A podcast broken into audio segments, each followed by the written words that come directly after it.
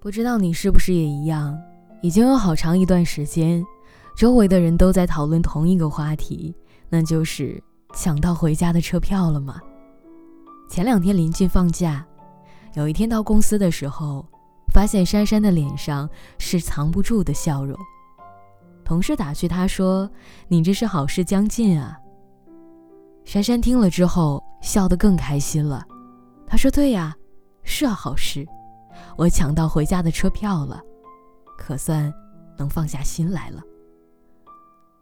临下班路过茶水间，听到他和妈妈打电话，说一切都好，放假就立马回家，年货自己都买好了，快递都在路上呢。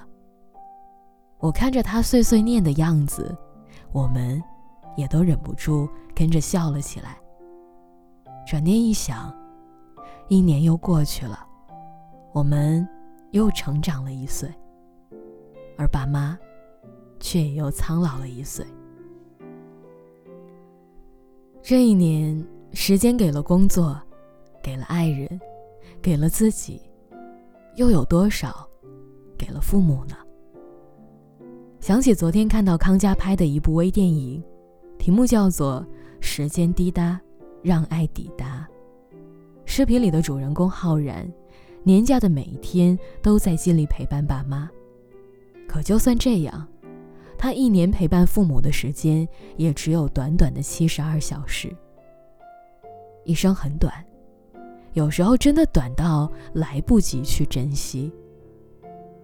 龙应台在《目送》里面写：“我慢慢的、慢慢的了解到，所谓父母子女一场。”只不过意味着你和他的缘分，就是今生今世，不断的在目送他的背影渐行渐远。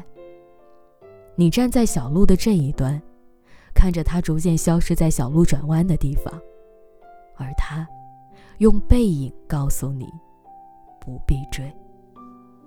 他们站在小路的那头，握着风筝线，一直看啊，看啊。很少主动要求你，但是心里却比任何人都盼着你，盼着你出现在小路的那头，朝着家的方向慢慢的走来。距离除夕还有五天，我已经在家里了，每天陪着爸妈逛街串门，在家门口挂了两个红灯笼，给家里换了一台新的高清电视。买了一个扫地机器人。逛街的时候，给他们买了几身衣裳。我爸逢人就念叨说：“这衣裳是闺女非要买的。”其实我经常往家里寄各种东西，但是我知道，礼物再多也不及在身边的陪伴和贴心。我知道你也一样，为了理想，为了现实，一年都在外奔波。那么在家的这些日子，一定，一定要多陪陪爸妈。相聚时光短暂，一年下来相处的时间也许不过几天，但欢乐漫长。想着他们的笑颜，就算生活再难，也总有迎难而上的勇气了。离家在外的时光，也要记得多打打电话，聊聊天。现在科技这么发达。语音和视频又何尝不是陪伴父母、增加相处时间的办法呢？我们努力的意义是为了给爱人更好的生活，而我们爱的人最希望的，其实是你能够过得好，能够开心和健康。风筝千里，有人看你飞得高不高，有人问你飞得好不好，而唯有真正爱你的人。担心的是你飞得累不累。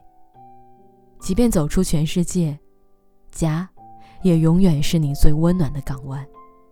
纵使日子有再多的不如意，也要坚持下去，别放弃，因为，你永远都不是孤独的，总有人在等你回家。